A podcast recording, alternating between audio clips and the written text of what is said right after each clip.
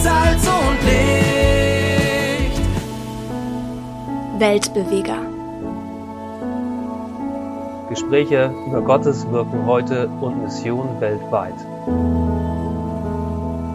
Herzlich willkommen, liebe Missionsbegeisterten da draußen. Ich begrüße euch zu einer neuen Folge von Weltbeweger, dem Podcast der Allianzmission. Hier berichten wir über Gottes Wirken weltweit und Mission heute. Heute habe ich gleich drei Gäste bei mir und zwar sind das die ukrainischen Pastoren Juri und Andrei. Wir haben sie schon in diesem Podcast mehrfach gehört und bei mir ist auch Bereichsleiter Albert Giesbrecht. Wir führen dieses Gespräch auf Englisch. Wer es gerne auf Deutsch lesen möchte, kann in der nächsten Ausgabe unseres Magazins Move einige Artikel von den beiden auf Deutsch lesen. Wir beginnen. Welcome to the podcast, Pastor Andrei, Pastor Yuri, and Albert. Great to have the three of you here. Thank you. Um, so we are just uh, the weekend, uh, have just a weekend um, of the Friendship Day of the Allianz Mission behind us, where we celebrated God, uh, what God is doing worldwide, and we all where we also enjoyed um, uh, introducing the both of you to the AM community. Uh, we had a sermon from you, Yuri, and um, on one of the stages we had a little more deep insight to the situation in the Ukraine. What follows up for you, the both of you, is now a little tour all over Germany, visiting different places, getting in contact with mm -hmm. migrant communities, with churches helping, and um, sharing insight on the situation in Ukraine and what God is doing there. So, Yuri, I'd like to start with you. We uh, heard a sermon from you on the uh, Friendship Day on Saturday, and one thing that really um, came to mind when listening to you is that you said um, it's not about being a hero, it's just about doing the tasks that God assigns us to. So in the from the beginning on, the war, war started. You asked God, um, should I leave or should I not leave? Um, when experiencing you, when experiencing the both of you, um, what I really love is your humorous, uh, humorous uh, way uh, of getting to know each other. You, Andre, addressed Yuri as the apostle of hugs, so uh, you don't have so much a chance to uh, get in contact with you without being hugged. So one thing you also shared, Yuri, and that touched me, um, was you said from time to time, I recognize that it's just too much for us, that the tears come up, that we just needed time to cry. And the way you um, take these situations is that you say, okay, now's the time. Five minutes from now, let's cry together. Could you share one of the last situations where it was time to cry together? As you know, we, we have a, a real war in Ukraine and we emotionally um, we, we, we were emotionally touched, you know, by this, like physically touched, and we are exhausted because of it, you know. Usually, when when you are put in difficult circumstances, uh, you can be there for one day, for two, for three, mm. but we are in this kind of a fire uh, almost for one and a half year, mm-hmm. and just, mm. and it's not easy to hear sounds of rockets, uh, to see people are dying, and to see that this situation is not solving yet. Mm-hmm. That's why we know our mind is working, what we will have in future, our emotions are reacting towards it, and then uh, our body is exhausted and we need to do something. And the best way it's like come to the Lord and pour out, as you said, like five minutes. We need to cry. We need mm-hmm. to admit that we, I personally need to check what's going on with my body, emotions, mind, and then to pour out what I admitted inside of me, you know, pour out towards my Lord. Mm-hmm. Yeah, I can say that I'm not afraid, but it's not true. Do you know? Mm-hmm. It's better to say just to be uh, to be honest with myself and with people, mm-hmm. and especially honest with God, and just to admit that I'm afraid. Uh, I don't want to die. Mm-hmm. Uh, I'm tired, exhausted because of this war. I would like that my family will be will live with me in Kramatorsk, and it's mm-hmm. not possible. And all of this, do you know, going on in my emotions in my mind, mm-hmm. and we need all all of us. We have difficult circumstances and Mm. We need to come to our Lord, admit what we have inside of us, or in, and pour out in front of our Lord. Yes. And sometimes, sometimes God calls us or compare people uh, compare us with vessels mm-hmm. or a cup mm-hmm. or a mug. Mm-hmm. And we need to admit what we have inside of us. If we have fear, admit it. If you are tired, exhausted, admit it. And then we need to pour, pour out it in front of God, do you know, all of it. And then our vessel will be empty. And mhm. there is a space for God to pour out peace, mhm. love, comfort. But if we choose not to admit what is going on inside of us mhm. and we don't come to God and not pour out, then we will have it inside of us and it, it will de- destroy it like physical, mm. emotionally to the bottom. You can you can only pour out what you're filled with. Yes, yes, you're right. And then I have peace again, and I can I can share this peace with people. Mm-hmm. Mm-hmm. And I'm so thankful to God that He can continue day by day walk with me, comfort me, listen all of my tears, all of my fears, and again and again. Uh, I'm so thankful that I can have this peace, uh, unusual peace from above, from our Lord. He's the source of it, and I'm so blessed to have God in my life, and this is a reality. Okay, thank you for this insight. Um, you already said you're married, you have two children, and we just uh, found out that we are both married 16 years. So, well done so far. Um, your wife and your children first uh, fled to Germany and now are living in uh, Canada, right? Yes, you're right. So, when did you see them last time? Oh, four months ago. Okay. Four months time. ago, yes. Okay. We, It's really we long also- time. How we- did you, how do you keep in contact with them? uh, we continue to be in touch through like cell phones, you know, Mm-hmm. through Zoom. Yes, continue to build relationship. But as you know, Mm. uh, it's difficult to build and develop relationship by Yeah. by cell phones Yeah. or something like that. And right now we made the decision that they are coming back and they will live in Dnieper. And half of a week I will be in Kramatorsk and half of a week I will be with them in Dnieper. We will see Okay. just and Yeah. Okay. Um, Andrei, you uh, don't live in Kramatorsk. You live in uh, Dnipro, so that is a little bit uh, up, um, up the rivers where the big uh, Kakhovka dam was uh, Yeah, that's right. was uh, was uh, destroyed. Uh, um, I think one or two weeks ago. Um, you also, in the beginning um, uh, of the of the war, you also um, uh, sent your wife and children away. They were in Germany for some time, but um, you, as a whole family, decided um, for them to come back at some time. Uh, what did you make that decision? What or when? Uh, what? Uh, how? Wh- why did you do? Uh, Uh, what did you make that decision? Yeah, very good question. Um, it was mostly, of course, my desire, but mostly the desire of my wife, Hmm. because uh, she was very determined to come back and to be with me. Our first motivation was when we left uh, Ukraine uh, was to. Uh, to leave the unpredictable place. And when we saw that situation in Ukraine is plus minus stable, the general feeling was to come. Our at the very beginning we didn't play to stay anywhere, and she didn't plan to stay somewhere. And uh, praise the Lord, I think my wife is is a spiritual person and she told me that she really would like to be involved into the church ministry to be close to me.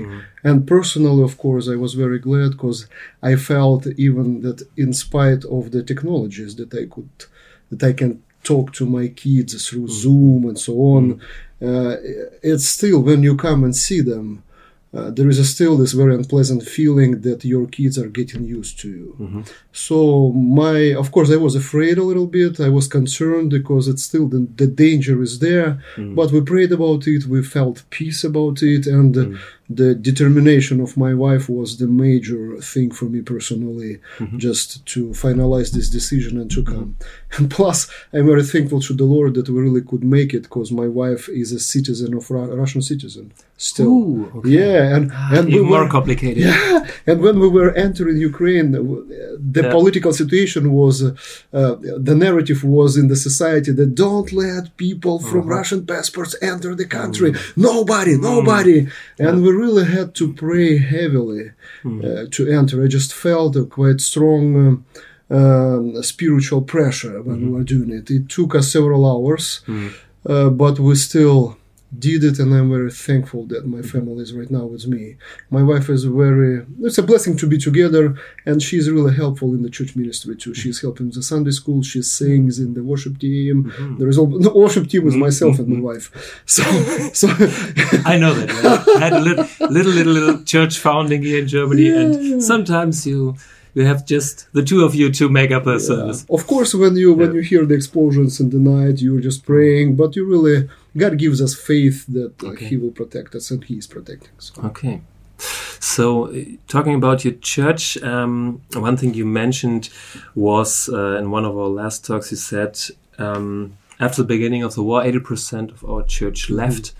And what you also said, we have to start church from scratch. And that is something that I think is in Kramatorsk and in many other places in common.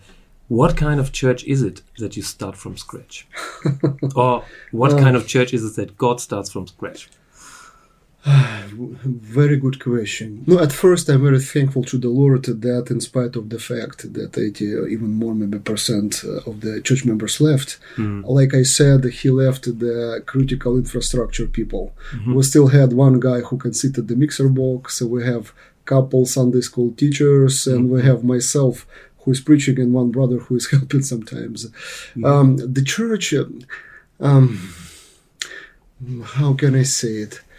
Um, it, it is um, before this uh, from the um, how can I say it? How can I word it better? We had all generation in our church. In the beginning, mm-hmm. we were like the youth church, Okay. young families, mm-hmm. uh, and before the war, I think we just reached the ideal position. We had a we we already had the people, uh, agely people. Uh-huh. We had young families. We had teenagers, youth, uh, mm-hmm. big Sunday school, big plus minus. In our case, we had like the fifty plus church members, oh. so on, uh, and it was like ideal situation. And we, we were building friendships for years, uh, for decades, I could say. Like our church exists from 1994, just calculate 20 some years. Uh, uh, so when we started from the scratch, many people came from the older generation. Okay. The big challenge for us was that uh, some people are from the um, socially. Uh, how can I say? No, but the- the- drunk addictions uh, with the low social level Yeah. and because in our church we had uh, people mostly from like the universities, bankers, uh, intelligentsia. Uh, how was saying, yeah. Intellectual people. Yeah, so the challenge, uh, uh, so and it is it is a big challenge for the remnant of the church to Yeah. accept, these people, but it is still when God builds up the church, Uh, what church God dreams about the church who hmm. cares for each other, who loves each other, who gets together, who loves Jesus, hmm. and for me it doesn't matter who comes. Okay. I really am happy to see new people, hmm. new converts, and I'll do my best for them to grow. So it's a, it's a new church, uh, but I think we're trying to keep our old focuses on the relationships uh, and care for each other. Mm-hmm. Mm, we're still in process. Yeah, yeah. Okay. I'm not sure what can I add. That's okay. Thank you very much. So, Andrei and Yuri, uh, you're not only both pastors in Ukraine, you're also uh, uh, longtime friends, as you uh, told right. before. And uh, for longtime friends, always interesting if you're um, different. I, I like having friends that are a little different. So, you, Andrei, are more the uh, the guy looking for the sheep in the church. Um, caring for them and strategically looking for the covenant of churches in the Ukraine, and um, you, Yuri, are more the guy who uh, whose uh, heart explodes from time to time, and that nobody has a chance to get past without gospel and without a hug. So, um, what you told on the beginning of the war was um, the situation that before the war in Kramatorsk, there were living, living about 250,000 people. And um, after a couple of months, there are 60 to 70,000 people left. So, especially in the beginning, there was a crying, uh, crying need or a crying despair among the people. Um, many people had it, had to uh, had to uh, organize uh, to be able to uh, to get away to safer ground. You used that uh, opportunity. You told an, ex, um, an example that um, all the buses keep getting people away uh, from the front line, where something like 20 to 30 minutes driving. So 20 to 30 minutes for you to preach the gospel. Um, I think you're, you told that um, you got some uh, experience in church founding, like 18 years you've been a church founder. What changed in your percep- in, in, in your perspective how people receive the gospel during these times of war? From my personal point of view, I can admit that we have a revival in our city, Mm. and uh, and God has been using this war as a trigger to open people's heart, you know, Mm. and to search. Mm.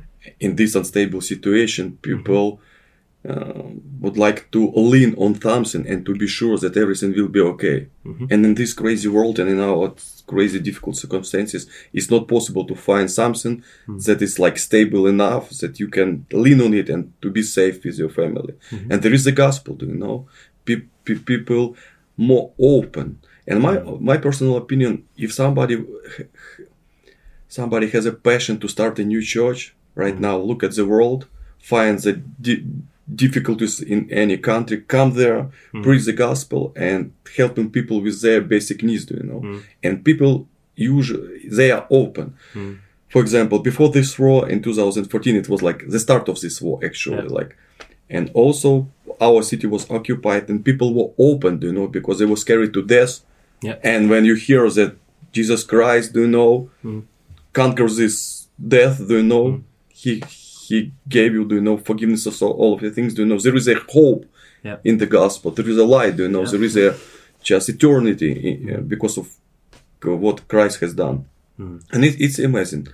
And for sure that we need to be sensitive and especially in this kind of difficult circumstances, not to be quiet. Hmm. Because I, I will, I, I'm still scared to death. Hmm. And when, when I'm scared, I usually do know, I, I don't want to do something. Mm-hmm. I'm, ki- ki- I'm mm-hmm. freezing. Mm-hmm. But God said, this is the time. Don't be quiet. Preach the gospel, especially. Mm-hmm. A- And my opinion, again, if we, when we have peace, maybe we need to be less like, like, quieter. But we don't need to be quiet when there is, you know, this kind of circumstances. We need to come, to be brave enough, and it's also about choice. Mm. I'm, and and preach the gospel. Okay. Preach the gospel. Question to both of you. Would you say that the war changed your personal theology?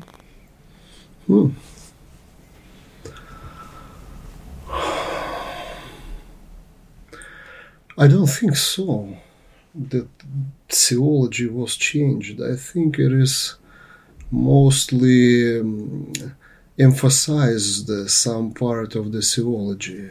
Personally, um, personally, I'm more like the preacher, theology, and administrator. And I always uh, deliberately try to be a helper, a, a father in a good sense for the people. This is a challenge for me. And these circumstances, they just broadened my heart. Broadened my heart that I, ha- I had to, uh, the, to accept the new people, to keep on serving to the people, to be pa- to be um,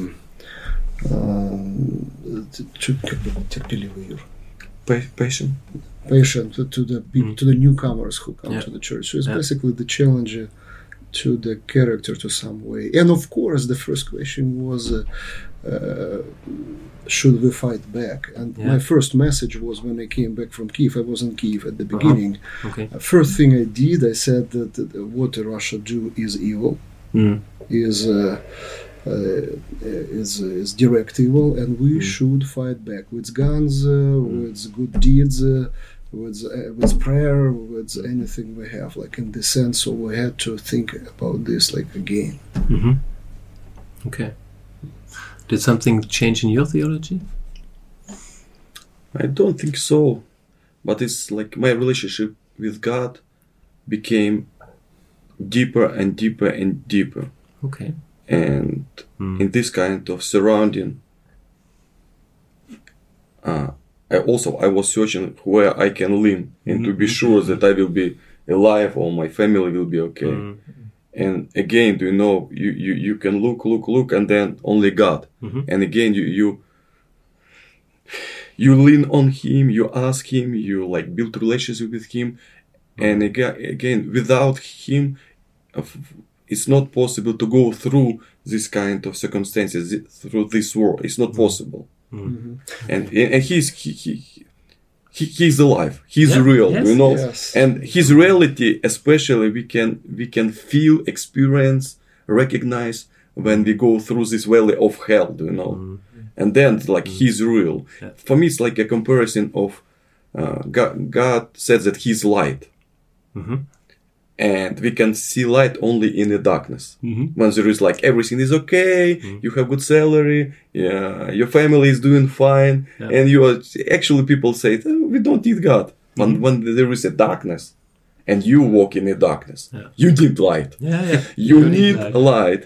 Uh, you need like you need light, and you need to allow God to pour His light through you to Mm-hmm. people in the darkness, and they will see it, and they will see it, and they will feel and it. I, I can I can join to you. I think that uh, all this uh, war experience just deepened our uh, our understanding of the truths about God. And the major thing is, like I'm saying it all the time, when Christ gave us the Great Commission and He said, "I will be with you till the end of the mm. days." Yes. And it's just a big confirmation that I am with you in all mm. circumstances, Yes. with your families, mm. with your ministries. I am constantly every day with you. Plus, the second big thing, maybe I could say, plus, is that huge blessing that we have the church around. Yeah. Yeah, I was really, I was really encouraged by my by my church. Mm-hmm. Uh, How they still are in contact, how they're listening to our Mm-hmm. uh, translate, translate, um, трансляции, как это, Translators? streams. Ah, live okay, streaming. yeah. How they listen to the streams, how they're still connected, how they're try to be supportive as much as they can. Plus, of course, the huge support was uh, when we were going to Germany, back to Germany through the church connections, and the huge church, uh, huge, huge help through the help of the Alliance Mission and the German Church is incredible. So, in these circumstances, we were blessed by our local churches, by the Church of God, and by the the church uh, no, from Germany and other churches. So it's, it's so great that there are brothers who stand beside you while you are suffering. Suffering.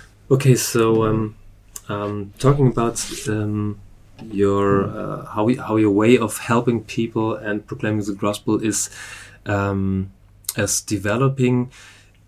The thing, the, the one thing you both uh, have in your hearts is to to give and to share. So to, to give relief goods and to share the gospel. Situation is different in your city. So Kramatorsk, 17 kilometers to um, fighting area. It's near Bakhmut.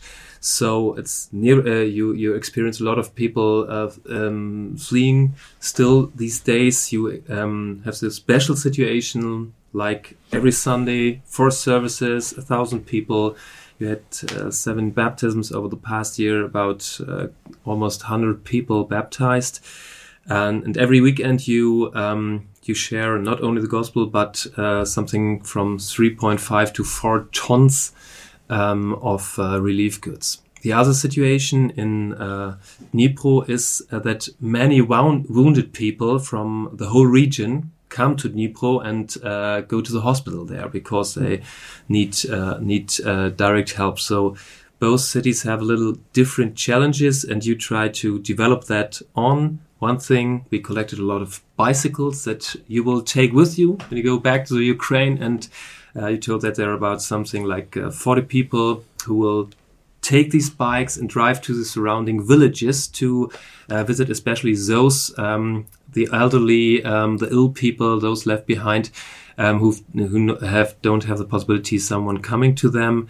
Um, the other thing is we talked about uh, what about uh, med- medical medicinical articles, um, uh, articles for for women.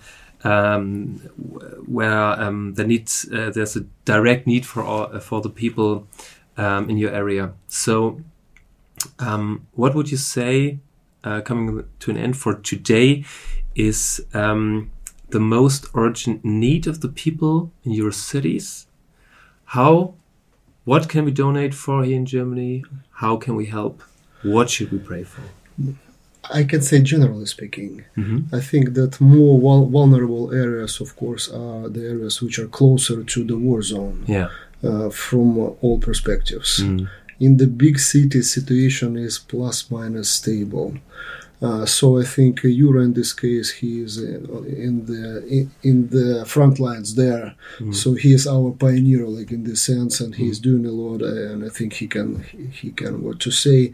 And we just recently had a meeting with the um, humanitarian part of the Evangelical Free Church of Germany, and uh, we've uh, we talked with the team, and uh, uh, this is a, a new thing for us too, because we're a young denomination, we're learning. And uh, to myself, I made a conclusion that I should, as a pastor, talk to other brothers and personally think how we can be helpful. Like in our case, for example, we have one brother who is closely connected with the military guys, uh, Okay. with, with all these hospitals who care for them. And uh, I've got the idea that uh, we should talk to him about it. Plus, we've got the idea to make kind of a like coordinator coordination um, no, center or a group Yeah. three four people Yeah. who will think about the needs like and euro will be the part i think the, uh, the big part of this team Mm-hmm. and uh, in connection with the uh, your church maybe Mm-hmm. other churches just to wisely pray and think what people need and how we can help so Mm-hmm. euro concerning kramatorsk has more direct answers What is the most urgent need? How can we help? What shall we pray for? The biggest need pe- people need need Jesus. Amen. Yeah, and continue to pray with us that people will bow down in front of Him, hmm. because as we mentioned, we have been distribution groceries like diapers, different hmm. kinds of things, and each time we encourage people to bow down in front of Jesus and make a choice to follow Him day by day. And we have this. The, the second need we need to have more leaders and i hmm. continue to pray that god will raise up in our crowd new pastors new worship leaders yeah missionaries and there is a big need for, for leaders yes Uh, I think we will be more specific soon uh, when we'll try to pray and focus on it, and we'll just give the information. And concerning prayer, uh, I I thought about it and I tried to convey it to those who are praying. We're so thankful. First, we feel that church is praying for us. We have mm-hmm. incredible peace inside. Mm-hmm. We're not afraid. We're fine. Mm-hmm. So thank you for everybody who is praying. It, it's quite big work, and I'm just pray for us that we will be a good example for the new converts. Yeah. Because they at first, at first, especially in our culture, they looked at the pastor. Pastor is the main hero. They closely observe the pastor, and again, we who we are, we show our weaknesses to the people. We just stay who we are. But with this, just pray that we will be a good, uh, good example of Christ for them. Uh, and for wisdom concerning preaching, that we will be directed by God in in how to help them to become better disciples. Because the, the preaching during Sunday is the major way to influence the, the new those new people. Okay. Okay. Danke für Ihr Interesse und dass Sie so Teil von Gottes weltweiter Mission sind.